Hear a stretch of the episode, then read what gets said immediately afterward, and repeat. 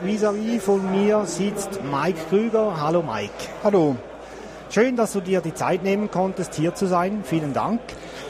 Mike, wir haben dich vor dem Interview haben wir dich gesucht beim Open SUSE Stand und die Leute haben mir gesagt, ja, sie kennen schon Mike Krüger, aber sie wüssten nicht, wie der ausschaut. Du bist ja Mitarbeiter von Novell und deine Kameraden wissen nicht, wie du ausschaust. Woher kommt das? Das kommt daher, dass ich zu Hause arbeite. Und mich kennt man meistens nur ähm, im Chat unter meinem äh, Pseudonym M. Krüger. Aha, also du arbeitest nicht im Büro von Novell, sondern in deinem Im Homeoffice. Genau, wunderschön. Bist du privilegiert so äh, oder gibt es das viel bei Novell?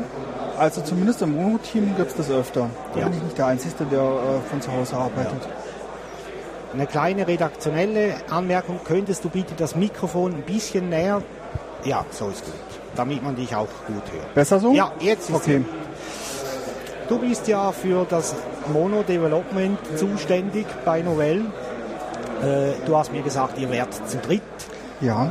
Ganz spannend habe ich gefunden, dass ihr euch so organisiert habt, dass immer jeweils einer von euch drei zu erreichen ist. Naja, also was heißt organisiert? Das ist zwangsweise, wenn man in unterschiedlichen Zeitzonen arbeitet. Also zwei sind in Europa. Ähm, Luis Sanchez, der arbeitet in Barcelona. Mhm. Und dann noch Michael Hutchinson in Boston. Mhm. Und äh, es kommt ganz gut hin, dass eigentlich immer einer zu haben ist im Chat. Ja, also du hast mir auch vorher erzählt, ihr habt eben einen Chat, äh, wo ihr erreichbar seid. Ähm, welche Menschen sind da deine Gegenübers? Hauptsächlich Programmierer, die mit uns IDE arbeiten. Mhm. Also die auch selber irgendeine Applikation entwickeln, ja. die äh, äh, Mono nutzt. Ja, oder halt sich mal kurz die Applikation angucken und halt vergleichen mit anderen Entwicklungsumgebungen mhm. und dann halt, äh, dann halt Feedback geben. Ja. Im Vorgespräch habe ich dir gesagt, ja, du bist mit Mono involviert und so. Und dann hast du mir gesagt, nein, halt, das stimmt nicht. Ich bin im Development. Kannst du bitte mal erklären, wie dein Alltag so ungefähr ausschaut? Na, eigentlich so wie von jedem Entwickler mehr oder weniger. Man steht früh morgens auf, guckt sich an, was für Bugs man fabriziert hat, versucht die zu fixen, dann guckt man auf die To-Do-Liste. Aha, dieses Feature muss ich implementieren und geht die dann so ab. Mhm. Und dann abends, ähm, nach einem Tag voller Programmieren, legt man sich halt wieder schlafen. Mhm. Das tönt jetzt ganz simpel, einfach. Es ist auch simpel und einfach. Ja. Nebenbei chattet man natürlich noch mit anderen Leuten und halt holt sich Ideen, was man halt noch machen könnte, wie die Zukunft aussieht. Aber im Prinzip ist es Bugfixen, E-Mail lesen, chatten. Das ist das meiste. Ja.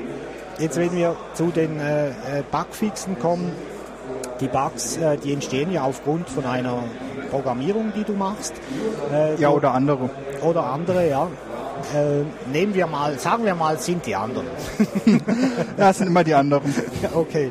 Ähm, und im Zusammenhang mit dem Chat, den du erwähnt hast, da gibt es ja Leute, die auch Wünsche äußern zu den Applikationen oder vielleicht auch zum Mono selbst, das weiß ich nicht. Mhm. Äh, wie relevant sind da die Wünsche, die dort äh, hinterlassen werden? Das ist ja unterschiedlich, das kommt auf den Wunsch an. Also es gibt konkrete Wünsche, die kann man natürlich einfach und schnell erfüllen.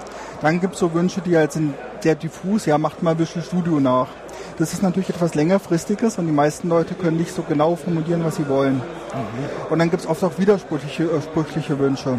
Ich hätte ganz gerne, dass der Cursor das macht, wenn ich die Taste drücke und ein anderer will das natürlich nicht und macht was anderes. Und wir müssen dann immer die Balance finden, was kann man implementieren, macht man eine Option rein für was Neues oder ähm, ja, sag mal, das ist die Präferenz, 80% der User wollen das und die 20% fallen unter den Tisch, die Option wollen wir nicht. Das ist immer eine Abwägungssache natürlich. Aber wir versuchen so schnell wie möglich die Feature-Wünsche umzusetzen. Wenn ich dir so zuhöre, darf ich davon ausgehen, dass ihr selbst entscheidet, was ihr da noch implementiert? Also ich sage jetzt mal ihr zu dritt oder gibt es da noch eine übergeordnete Instanz?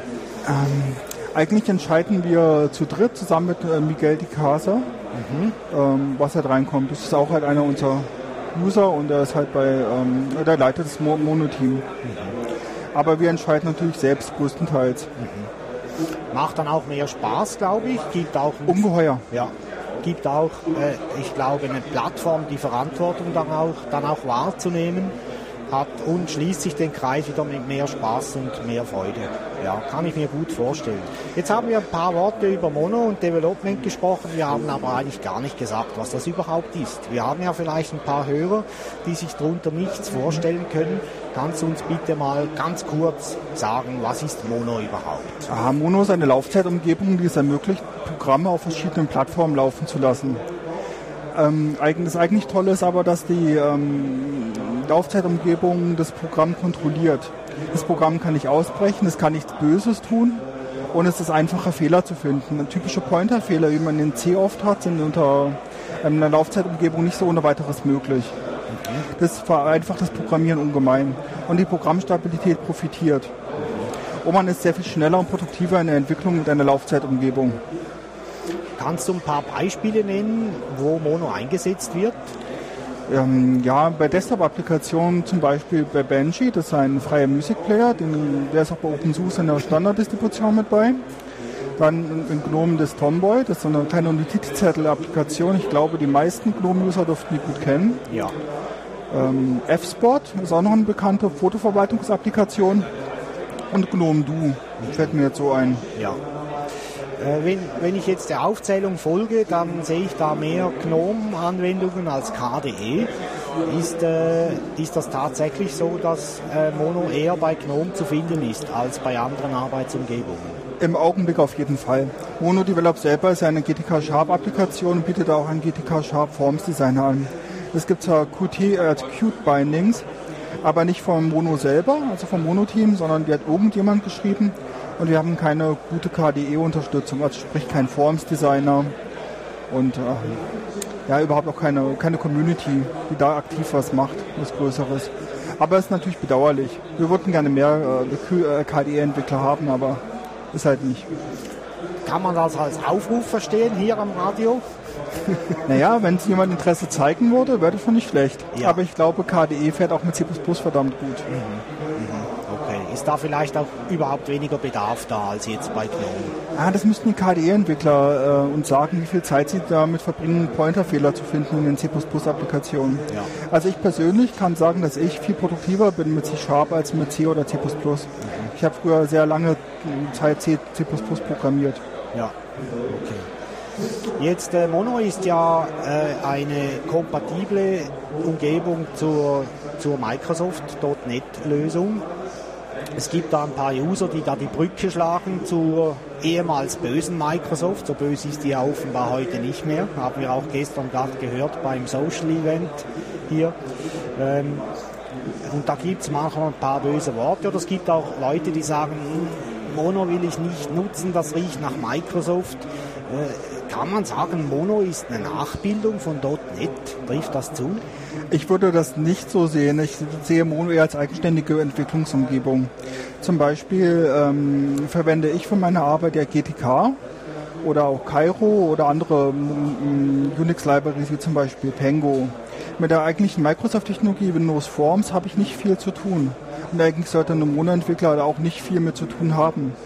Was natürlich von .NET benutzt wird in unseren Applikationsstandard-Library, also sowas wie der Sinus oder was auf der Konsole ausgeben ähm, oder ein Pfeil öffnen. Also ganz banale Sachen.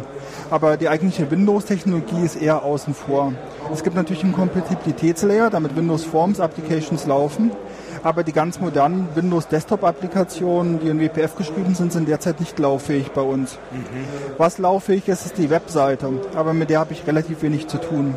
Also auf Web-Applikationen mag es zutreffen, dass man eher in Richtung Microsoft-Technologien geht. Bei Desktop-Applikationen ist das keineswegs der Fall. Gibt es irgendwelche Herausforderungen mit äh, Lizenzen im Zusammenhang mit Microsoft? Nein. Also Microsoft ist im Gegenteil daran interessiert, möglichst den Anschein zu erwecken, patentfrei und lizenzfrei zu sein für alle. Einige Leute glauben der Microsoft-Versprechungen nicht, aber ähm, sie versuchen es zumindest. Und mir persönlich ähm, ist es relativ egal, sag ich mal. Man lebt immer mit der Gefahr, dass man irgendwelche Patente verletzt, ob von Microsoft oder anderen Leuten. Damit muss man leben oder keine Software entwickeln. Okay. Aber im Endeffekt glaube ich auch einfach, dass man da wenig Risiko hat. Weil APIs kann man nicht patentieren, sie sind nicht patentwürdig. Und falls eine Technologie in Mono irgendein Patent verletzen sollte, dann nehmen wir das einfach raus aus Mono und ersetzen es. Wie zum Beispiel das äh, FreeType-Projekt, das irgendwelche Apple-Patente verletzt hat und dann gewisse Algorithmen ersetzen musste durch ähm, nicht patentierte. Das kann uns natürlich auch treffen, so wie jedes andere Open-Source-Programm. Ja. Aber zumindest die Applikationen äh, sind da sicher. Okay, beruhigend eigentlich. Sehr beruhigend. Ja. Dass noch nicht alles kommerzialisiert werden kann. Das ist schön, ja. Jetzt äh, eine Frage habe ich noch äh, zur Plattformunabhängigkeit, die du ganz am Anfang, an, Anfang genannt hast. Gibt es Mono auch für Apple? Ja, ähm, Mono gibt es für Apple. Auch Mono Develop gibt es für Apple, Microsoft und Linux. Linux ist natürlich unsere beste, also am besten unterstützte Plattform aber äh, es ist möglich, Cross-Plattformen zu entwickeln, soweit es halt GTK zulässt. Mhm. Also GTK unter Mac zum Beispiel, so ein paar kleine, kleine Macken kann man sagen, aber im Prinzip läuft es ganz gut. Mhm. Am besten unterstützt es Linux und Windows bei GTK, aber Cross-Plattform-Entwicklung ist möglich, wie man Mono-Develop sieht. Mhm. Benji gibt es, glaube ich, auch für Mac. Wüsste ich nicht, ist möglich, ja. Hm? Ja, okay, dann wäre es ja gegeben eigentlich, ja. Ja. Ja, okay. Ich möchte nochmals kurz zurückkommen auf die Community. Ähm, die Hauptschnittstelle, wenn ich dich richtig verstanden habe, also deine Hauptschnittstelle zur Community ist der Chat. Ist das so richtig? Ja, Chat und Mailinglist, da bin ich erreichbar. Ja. Äh, da kriegst du in Anführungs- und Schlusszeichen die Wünsche oder, oder solche Sachen, die vielleicht sogar einen Auftrag dann münden und die dann sogleich umgesetzt werden? Ja, auf jeden Fall. Teilweise äh, schreiben die Leute auch äh, sowas Sachen in den Bugtracker rein, halt als Feature-Request. Ja. Im Monodevelop ist es möglich, eine Fehlermeldung zu senden, falls mal irgendein Fehler auftritt, aber natürlich auch dann Feature-Request abzusetzen. Mhm. Mhm. Ähm, Jetzt in, in diesen Schnittstellen haben wir gesagt, du findest da dort hauptsächlich auch wieder Menschen, die Sachen entwickeln, äh, die auf Mono basieren, äh, die also selbst auch Applikationen schreiben. Gibt es dort auch Leute, die man, denen man einfach die nur normale Benutzer sind, also nur in Anführungs- und Schlusszeichen. Also da ich beim Mono-Developer entwickle, natürlich eher nicht. Ich habe eher mit Entwicklern zu tun. Natürlich die Entwickler vom Mono-Develop, die entwickeln ihre eigenen Applikationen. Ja. Aber meine User-Gruppe sind die Programmierer. Ja. Und die wissen dann auch sehr genau, was halt möglich ist ungefähr in der Entwicklungsumgebung. Ja. Und äh, zuvor hast du gesagt, es gibt manchmal Leute, die nicht so genau formulieren können, was sie eigentlich wollen. Ja, das ist typisch. Keiner weiß, was er will, nur was er nicht will. Okay, das ist auch eine, die Ausschlussform ist auch eine Möglichkeit. das heißt auch für euch, ihr müsst dann rauskriegen, wie du auch vorher schon ange, angedeutet hast, ist das überhaupt ein Bedarf und wenn ja, ist das sinnvoll, wenn wir das implementieren, also mit den 80-20, die du da mhm. geschildert hast. Ähm, das dürfte das Ganze auch ein bisschen noch spannender und lebendig machen, denke ich. Ja, auf jeden Fall. Ja, man hat immer nur begrenzt Zeit äh, zur Verfügung, da muss man immer abwägen, was tut man. Mhm. Man kann nicht halt nur neue Features entwickeln und die ganzen Bugfixes außen vor lassen oder nur Bugfixen und dann auf dem Featurestand von vor zwei Jahren verharren. Mhm. Man muss immer abwägen, wie viel Zeit hat man und was kann man machen in der mhm. Zeit. Ist das dir überlassen oder hast du Vorgaben von Novell, wie du dich da bewegen sollst? Also da ich im Team arbeite, ist es natürlich immer eine Teamabwägung, was wir machen. Wir beschließen gemeinsam, was wir machen. Von, also wir arbeiten mit einem Scrum-System, könnte man sagen. Von Zeit zu Zeit treffen wir uns, ja.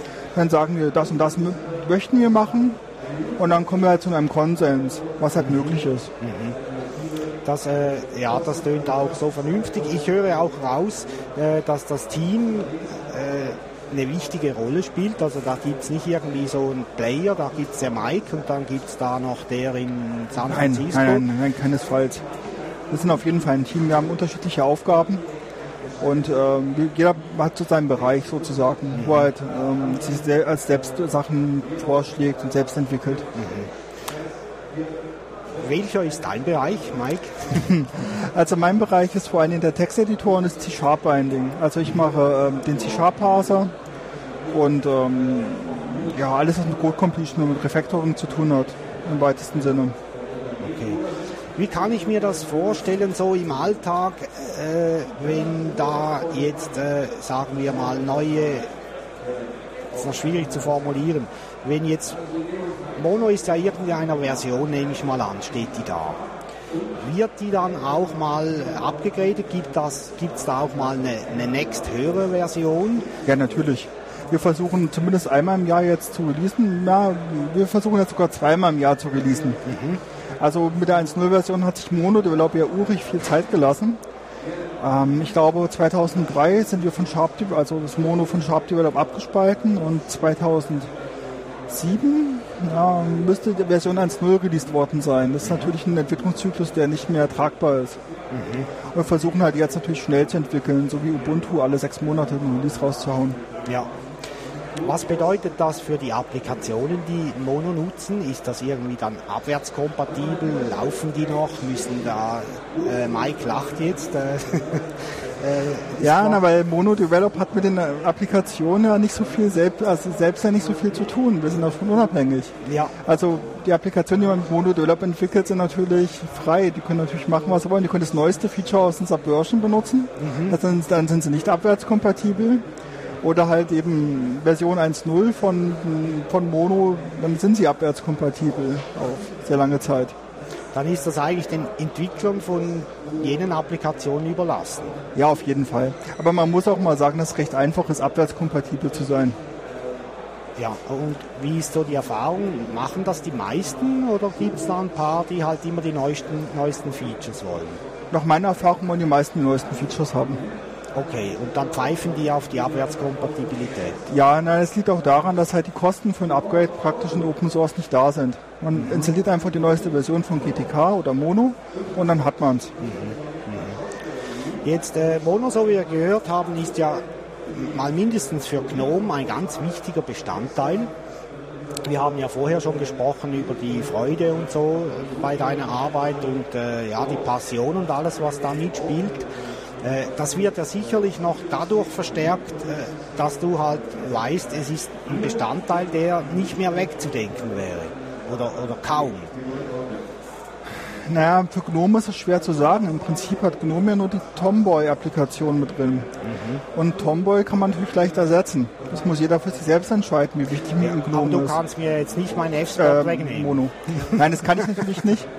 Aber ich persönlich muss sagen, ich benutze recht viele ähm, Mono-Applikationen. Ja. Wie zum Beispiel das GNOME Duo oder ähm, Mono Develop selber. Und mit Tomboy mache ich natürlich meine Notizen. Mhm. Also für mich persönlich wäre das durchaus nicht mehr wegzudenken. Okay. Ja, für mich auch nicht. Also ich nutze die auch ab und zu. Jetzt so, vorher haben wir ganz so knapp am Rande äh, Web-Applikationen angeschnitten. Mhm. Ich verstehe von Mono praktisch gar nichts. Äh, kann man damit auch Web-Applikationen machen? Ja, natürlich kann man damit Web-Applikationen machen. Wir sind ASP.NET kompatibel mhm. und dann kann man halt praktisch jede ASP.NET-Applikation unter Mono laufen lassen. Und äh, kann ich das mit einem Apache machen? Geht ja. das? Okay. Ja, da gibt es ein Modul. Da gibt es ein Modul, da ist alles drin. Also wenn ich, nehmen wir mal Debian beispielsweise, kriege ich das zum Laufen? Ich weiß es bei Debian, ehrlich gesagt. Dann ich nehmen wir ein Fedora. auch schlecht, auch eine Distribution, die ich nicht benutze. Okay, ich, muss, ich muss gestehen, dass ich von Web-Applikationen nicht so viel Ahnung habe. Ich bin eher ein ja. Desktop-Entwickler. Ja. Aber ich habe es einmal gemacht, eine ASP.NET-Applikation laufen zu lassen. Da habe ich einfach einen Apache installiert, das Mod Mono reingemacht und es lief sehr schnell. Okay, also es müsste bei, bei, jeder, bei jeder Distribution einfach sein. Ja. Okay, also man kann das auch, darf man heute sagen, es ist ein Standard? Also auf jeden Fall ist es ein Standard, insofern, dass die Sprache standardisiert ist und Großteil der Library. ASP.NET, wie gesagt, weiß ich nicht, ob das ein Standard ist, aber es ist zumindest oft benutzt, ASP.NET. Mhm. Aber ich glaube, ASP ist eher interessant für Firmenanwendungen. Mhm. Mhm. Also für große Umgebungen und ja. so weiter. Ja. Okay. Äh, ja, dann ist ja das recht breit, dann kann man recht viel damit machen.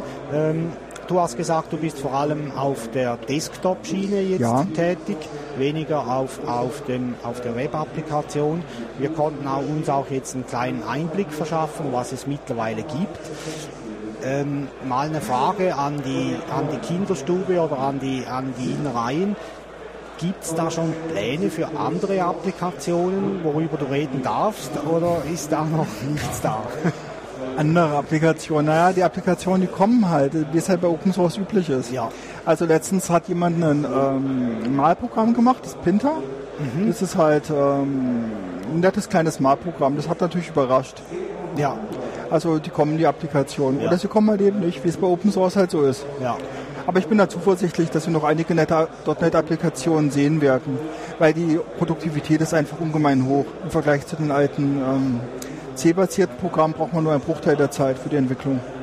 Ach so, also dann ist man dort auch schneller beim, beim Entwickeln mit diesem Framework. Also das unterstützt mich dann quasi bei, bei meiner Arbeit, wenn ich jetzt Entwickler wäre. Ja, auf jeden Fall. Man braucht viel weniger Zeit, um äh, Bugs zu finden. Man ist produktiver, weil die Sprache ausdrucksstärker ist und die Tools sind einfach besser. Also mir wäre nicht bekannt, dass man unter GNOME so schnell entwickeln könnte mit einer Konkurrenzapplikation. Also Konkurrenz zu Monodevelop. Ja, okay. Ich möchte noch ganz kurz aufs Bugtracking zu sprechen kommen. Du hast das kurz erwähnt vorher. Wird das oft benutzt äh, bei euch, also von, von, äh, von Entwicklern? Ja, auf jeden Fall. Das ist ein, wichtiger, ähm, ein wichtiges Tool. Das ist das Feedback, das wir von den Usern kriegen. Das ist quasi nur der Bugtracker. Also, Weil nur die wenigsten verirren sich in den Chat. okay. Äh, Gibt es da auch Applikationen? Also ich möchte noch mal ganz kurz auf die Applikationen schwenken, die äh, mit Mono arbeiten. Gäbe es da die Möglichkeit, oder allenfalls ist das schon da, dass ein Bug automatisch dann geschickt wird an, an den Tracker? Bei einem Absturz zum Beispiel. Ne? Also Ubuntu sendet in der Regel äh, so Bug-Trackers, aber ich weiß jetzt nicht gerade wohin, dass die halt gerade bei dir dann landen. Würden. Also wir haben in der IDE zumindest die Möglichkeit, die Bugs an uns zu senden. Bei der automatischen Sendung da sind wir uns noch nicht so ganz sicher, wegen der Datensicherheit, was wir uns da holen wollen von den Ent- Anwendungsentwicklern. Das sollte den Entwicklern selbst überlassen sein. Deswegen haben wir da einen Button. Sendbar, also wenn das Programm abstürzt, gibt es einen Stacktrace und den Stacktrace kann man dann an uns schicken. Das, ist dann das sieht man auch, was da drin ist. Das ist der Stacktrace. Dann haben wir halt so drei Punkte, wie ist das passiert. Dann bitten wir halt um das Feedback und das kann man dann an uns senden, muss man aber nicht. Äh, Also das ist für dich ein ganz wichtiges Arbeitsinstrument, also dieses Tracking, wo du dann auch siehst, wo muss man jetzt noch an Ja, ansetzen, natürlich. wo kann man verbessern. Also, Weil ich selbst kann nicht so viele testen wie halt unsere User. Und Ja. das ist für die User natürlich auch ganz nett, wenn die halt einen Bug haben, weil jedes, jede Applikation hat einen Bug. Eine bugfreie Applikation gibt's nicht. Wenn sie schnell Feedback senden können und wir bearbeiten die Bugs auch sehr, sehr schnell. Ich würde sagen, dass mittlerweile jetzt die nächste Version ist 2.4er doch eine sehr stabile Applikation ist. Für unsere Hörer können wir noch eine Relation haben zu, wir bearbeiten unsere Bugs sehr, sehr schnell. Ich weiß, man kann da nicht eine generelle Angabe machen. Nö, kann man Aber nicht. Ist das inner Tagen oder vielleicht Stunden oder Wochen? Immer, wie man den Entwickler erwischt. Also die Woche hatte ich einen Bug auf, dank Linux-Tag hat es jetzt drei Tage gedauert, bis ich ihn gefixt habe. Das war halt eine, ein kleiner Malfehler, nicht weiter schlimm. Aber normalerweise sind Bugs innerhalb weniger Stunden dicht. Ah, okay. Das ist natürlich ein ganz guter Service. Ja. Ist das bekannt so bei den Ent- Entwicklern, dass ihr so schnell seid? Also viele sagen im Chat durchaus, dass wir immer sehr schnell sind. Also haben wir durchaus positives Feedback. Schön. Und das zieht natürlich dann auch an. Also die Leute sind dann wahrscheinlich auch motiviert, Bugs zu melden, weil sie Auf wissen, jeden, Fall, auf jeden Fall, wir haben einige User, die halt Features requestet haben und die wurden dann relativ schnell umgesetzt, also schon gleich am, am nächsten Tag waren die drin und es hat die dann animiert, sehr viel weitere Features zu requesten. Und wir sind natürlich bemüht, alles umzusetzen. Ja. Können natürlich nicht alles umsetzen und wollen auch nicht alles umsetzen, aber ähm, im Prinzip sind unsere User damit sehr zufrieden.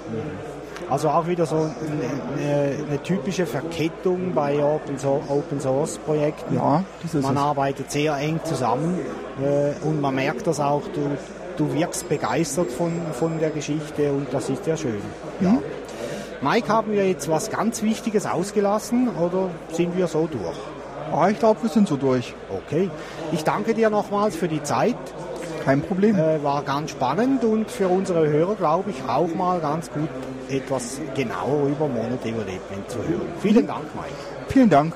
Tschüss. Tschüss.